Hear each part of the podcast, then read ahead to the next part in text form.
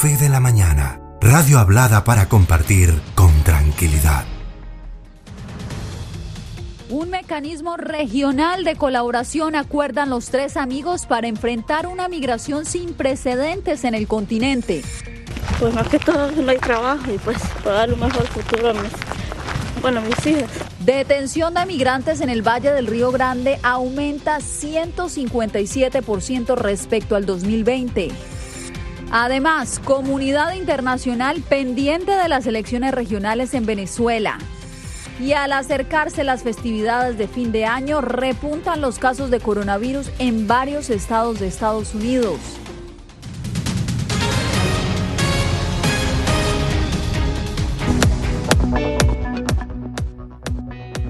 Tras cinco años sin reunirse en persona, este jueves los presidentes de Estados Unidos, Canadá y México se encontraron en la Casa Blanca. Acordaron crear un mecanismo de coordinación regional con el propósito de hacer frente a la migración sin precedentes que vive el hemisferio occidental. Jorge Agobián justamente se encuentra en la Casa Blanca. Jorge, ¿qué implicaciones tiene este paso? Yasmín, pues implica que Canadá se agregaría a los esfuerzos de Estados Unidos y México para combatir lo que la Casa Blanca ha denominado como las raíces de la migración irregular. Pero está viendo no solo desde Centroamérica, desde el Triángulo Norte, sino también desde Sudamérica y desde el Caribe por los flujos que se siguen registrando desde esos países. Un funcionario hablaba más temprano sobre los flujos migratorios de Venezuela, por ejemplo. Eso es parte de lo que este grupo está tratando de hacer a través de la inversión en el desarrollo económico en la región. Esa es parte de lo que se acordó durante este encuentro. Durante su encuentro bilateral, el presidente Joe Biden le dijo al presidente de México que varios temas están sobre la mesa, inclusión, pero también habló de la democracia. Eso fue lo que dijo. I know we both are to making sure our democracies deliver for our people y sé que ambos estamos comprometidos para que la democracia realmente ayude a nuestros pueblos. Democracies in the last 20 years have actually shrunk. There's fewer. En realidad la democracia en los últimos 20 años se ha visto reducida, son menos. Jorge, y a propósito de este encuentro bilateral que veíamos hace segundos, ¿qué trajo a la mesa de conversaciones el presidente de México?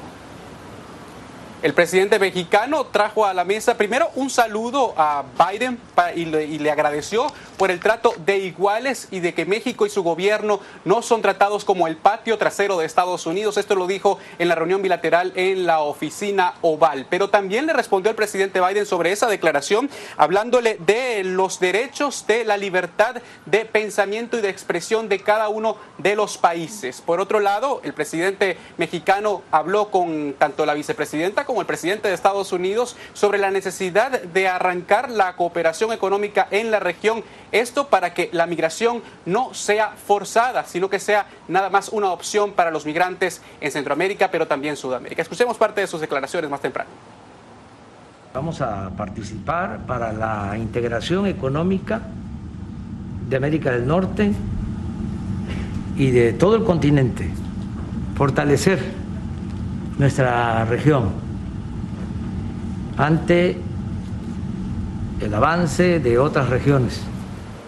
Y por otro lado, el presidente mexicano aprovechó su visita a la Casa Blanca, la primera vez que lo hace durante esta administración, para decirle también al presidente Biden y a la vicepresidenta que apoya lo que es la iniciativa de reforma migratoria aquí en Estados Unidos para millones de migrantes indocumentados. Citando sus palabras, dijo que no hay una iniciativa mejor que esa en el terreno migratorio y espera, según dijo, que tanto legisladores demócratas como republicanos puedan ponerse de acuerdo para llevar a cabo esta reforma migratoria. Es parte del reporte desde aquí, desde la Casa Blanca. Yasmín, vuelvo contigo.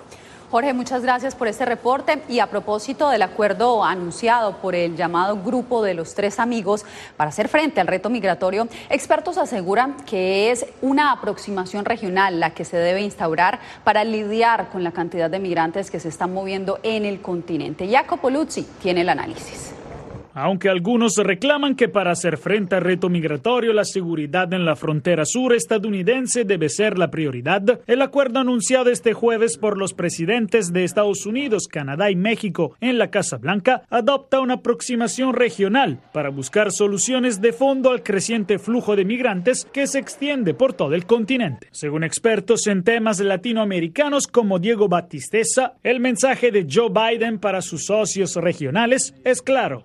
Unidos está diciendo en distintas áreas, ya no quiero arreglar solo los problemas del mundo. Necesito eh, un apoyo y a nivel regional, Canadá es el otro país rico de la región que puede ser meta de migración y México es el tapón desde el que se puede hacer este famoso filtro eh, a la salida o a la llegada, si queremos, a la frontera sur de Estados Unidos. El experto en seguridad global, Joseph Umire, asegura que si bien solucionar las causas de raíz de la migración es importante, no puede ser la única estrategia, dejando por fuera la seguridad en la frontera.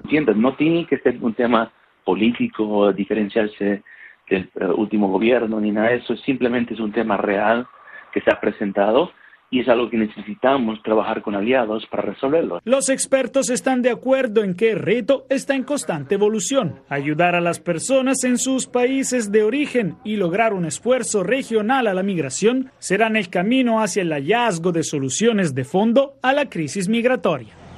Aprovechando la formación católica de dos de los mandatarios protagonistas de la cumbre de los tres amigos, activistas marcharon en Washington para demandar soluciones de fondo al reto migratorio. Entre los manifestantes, dos sacerdotes simularon su crucifixión.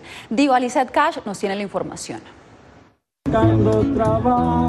Para llamar la atención de los mandatarios católicos Joe Biden y Andrés Manuel López Obrador, manifestantes de la Alianza Nacional por el TPS representaron la escena de la crucifixión frente a la Casa Blanca. Su acción, según declararon a La Voz de América, busca ilustrar lo que ellos describen como la deshumanización en el trato a los migrantes en la frontera sur. Además, demandaron acciones para lograr una reforma migratoria de que paren la deshumanización de nuestras comunidades migrantes y que respeten la dignidad de nuestros migrantes. Tenemos más de 100 mil emigrantes detenidos en la frontera. Al mismo lugar llegaron algunos ciudadanos mexicanos seguidores del mandatario López Obrador. Aseguraron que su presencia también podría ayudar a poner presión sobre la administración Biden para regularizar el estatus de los inmigrantes indocumentados en Estados Unidos. Que reconocemos su gran trabajo y por otro, pues eh, abogando para que más de 12 millones de, migrantes eh, hispanos este, pues, puedan eh, tener una identidad aquí en los Estados Unidos. El mes de octubre fue ajetreado en el Valle del Río Grande, en Texas. 45 mil personas fueron arrestadas al llegar a la frontera estadounidense sin documentación. Desde McAllen, Texas, Víctor Hugo Castillo nos trae el reporte. Me obligaban a vender droga. Con siete meses de embarazo, esta mujer hondureña escapó de las amenazas de pandilleros que en San Pedro Sula la obligaban al narcomenudeo. Entonces yo me vine porque hasta que supe que estaba embarazada quería dar un futuro a mi hija y entonces no podía estar. Entonces me vine. Eh, MS-13. Este joven prefirió huir del país que vender drogas. Siempre amenazándome y siempre seguían las amenazas. Por eso tomaron la decisión de poner la denuncia y la policía ahí no hicieron nada. Ya es pasada la medianoche y los grupos de migrantes continúan cruzando la frontera. Pues más que todo no hay trabajo y pues para dar un mejor futuro a mis, bueno, a mis hijas. Venimos en busca de trabajo aquí porque allá en nuestro país no se haya trabajo. Aunque las cifras nacionales han bajado por tercer mes consecutivo, los agentes de la patrulla fronteriza en el Valle del Río Grande continúan deteniendo a migrantes a niveles récord. Este año fiscal pasado agentes aprendieron más de medio millón de migrantes y seguimos con esa tendencia este año fiscal. Solo en octubre han tenido un aumento del 157% en las detenciones en comparación con el mismo periodo del año pasado. ¿Vas a echar todas tus pertenencias aquí en la bolsa? ¿Nomás te vas a quedar con tu credencial? En este año fiscal ah, apenas empezamos y agentes ya aprendieron más de 45 mil migrantes. Con un promedio de 1.500 arrestos diarios, la patrulla fronteriza se mantiene ocupada procesando adultos solteros, menores no acompañados y grupos compuestos por familias de Centroamérica, con el mayor número de migrantes provenientes de Honduras. He sufrido, aguantado hambre, dormido en la calle. El Tratado de Libre Comercio de América del Norte, vigente desde el 2020, tiene una evidente ausencia de aspectos relacionados al cambio climático. Sin embargo, Laura Sepúlveda nos explica por qué este es un tema ineludible para los líderes de la región. Necesitamos resolver la situación de cambio climático de una manera coordinada. Así lo destaca el director del Canada Institute, que señala que aunque México y Canadá preferirían reuniones bilaterales, Estados Unidos aboga por acuerdos entre las tres partes que sean balanceados. A medida que actuemos tendremos un efecto diferente en gente diferente. Algunas personas se verán afectadas por los esfuerzos para proteger el clima. A sus industrias no les irá bien o se encontrarán en desventaja en la región.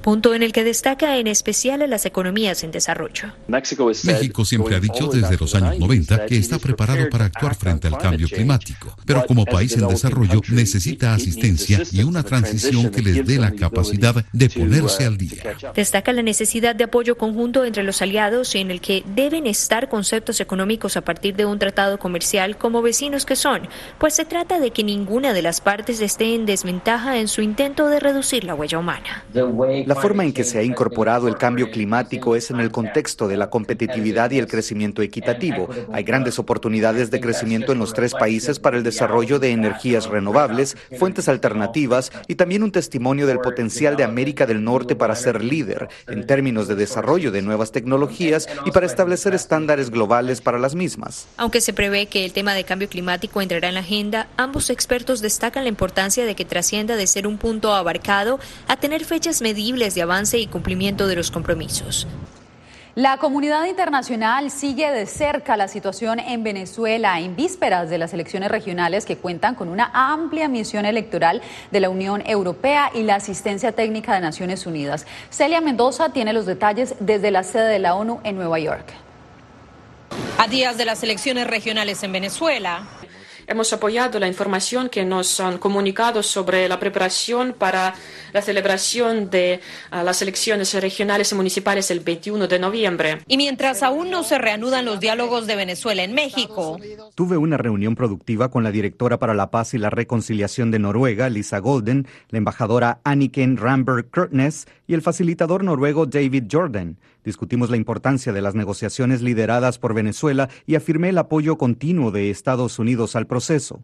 La comunidad internacional continúa a la espera de los posibles avances de la negociación mediada por Noruega para evaluar las sanciones y ver si hay un impacto frente a la legitimidad de los comicios del 21 de noviembre. Puede haber una implicación directa de los resultados de las elecciones en el proceso de negociación y de la posición de muchos actores de la comunidad internacional. Hay que ser muy prudentes en ver los resultados y cómo, no solamente el resultado, sino cómo se llegan a estos resultados. Mientras tanto, desde la ONU, el mensaje del vocero del secretario general fue claro. Esperamos que las elecciones sean libres, justas y transparentes. En breve, cada vez son más los incidentes con pasajeros rebeldes en los aeropuertos de Estados Unidos. Los detalles al regreso.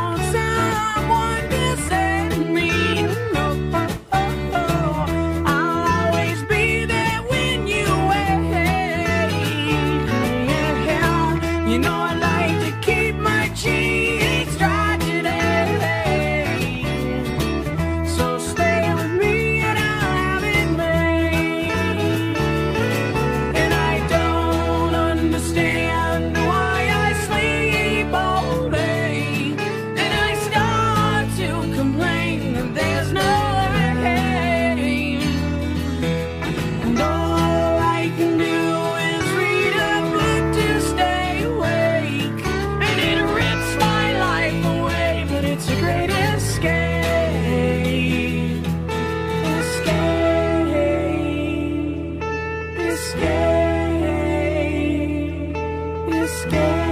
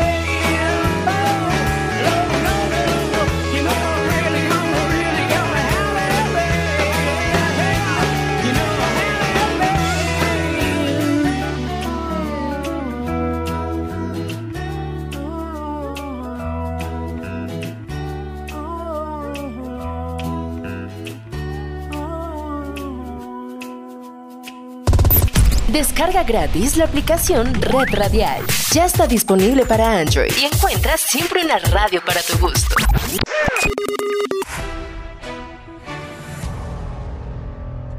Expertos alertan sobre un posible aumento de nuevas infecciones por coronavirus en Estados Unidos durante la temporada invernal. Mientras tanto, la Casa Blanca asegura que la desinformación sigue siendo una amenaza para la salud pública. José Pernalete nos amplía. Según datos del Departamento de Salud de Estados Unidos, se registra un promedio diario de 83 mil nuevas infecciones de coronavirus. Esto representa un incremento del 14% en comparación a la semana anterior. Los expertos estiman que podría ser el inicio de una potencial oleada de contagios para la temporada de invierno, por lo que la Casa Blanca insiste de manera reiterada en el valor de la vacuna para toda la población elegible.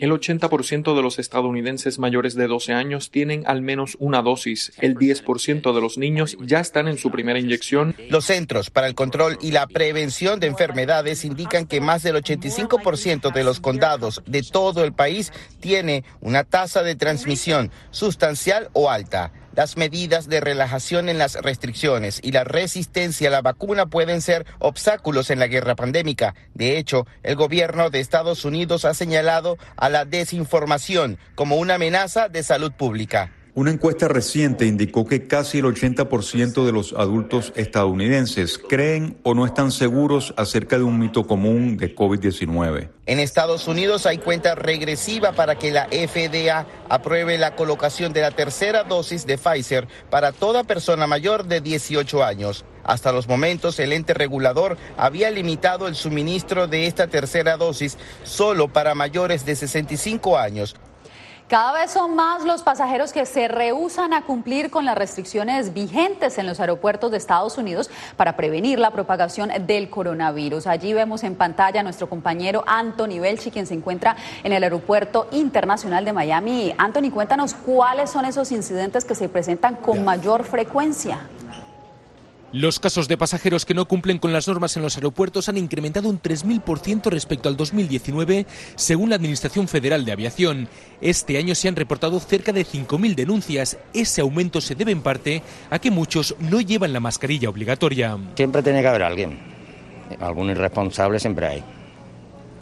Lo normal es que te cuides y para cuidar a los demás también. Las autoridades también recuerdan que habrá tolerancia cero contra los que se excedan en el consumo de alcohol y de otras sustancias. Sí, de hecho las aerolíneas han prohibido eh, que las personas se, se monten en el, en el avión embriagadas y el consumo de bebidas alcohólicas se está monitoreando muy de cerca en el aeropuerto. Así que el mensaje es claro, si va a viajar en avión. Evite las bebidas alcohólicas en exceso o las drogas antes y durante un vuelo. Y cuidado porque algunas líneas aéreas ya están tomando medidas contra los pasajeros más irrespetuosos y en algunos casos a esos pasajeros se les prohíbe volar de por vida. Si, se va, si hay algún tipo de mal comportamiento aquí en el aeropuerto, van a terminar mal, van a perder. Portar armas en los aeropuertos también está penado, incluso para los que tienen licencia para llevarlas. Quien no cumpla con esas normas se enfrenta a multas de hasta 14.000 dólares. Y el tema de las armas es algo que nos preocupa enormemente porque ha habido un récord de, de, de, tenencia de armas, las personas que traen armas al aeropuerto. Y es importante que sepan que no se pueden pasar armas ni réplica de armas. Las autoridades, además de pedir a que todo el mundo siga las normas, también están instando a todos los pasajeros a que lleguen con suficiente tiempo de antelación, ya que se espera que se registren largas, largas colas en los aeropuertos. Yasmin.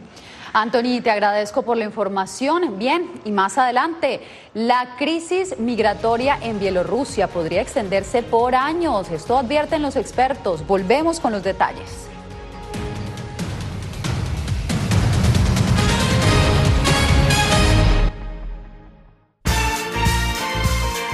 Ticket, please.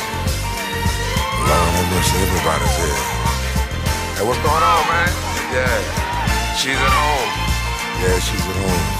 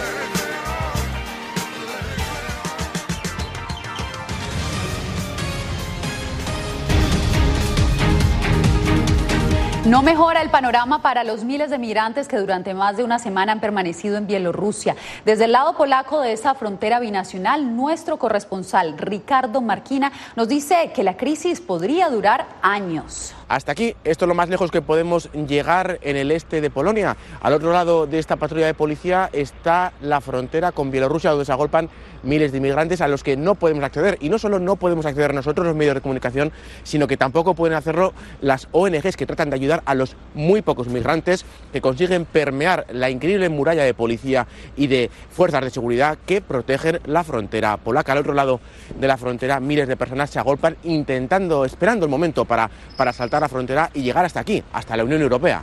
Pequeñas localidades fronterizas como Mijailovo han organizado centros de ayuda humanitaria para asistir a los pocos inmigrantes que han podido pasar la valla.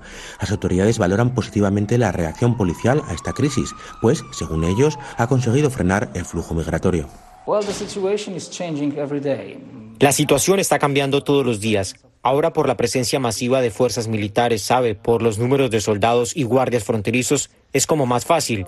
Nosotros estamos haciendo lo que podemos. Proveemos ayuda a la Guardia Fronteriza porque todos los días hay alguien cruzando la frontera. Para los observadores de derechos humanos es necesario frenar el cruce de acusaciones entre Varsovia y Minsk para así frenar una crisis humanitaria sin precedentes en esta parte de Europa. Tenemos que encontrar una forma de desescalar la situación para asegurar que el foco de atención se centre realmente en frenar el sufrimiento. De momento esta es toda la información que podemos dar ya que no podemos cruzar esta línea policial al otro lado y ver a los inmigrantes que allí esperan su momento para pasar a Europa.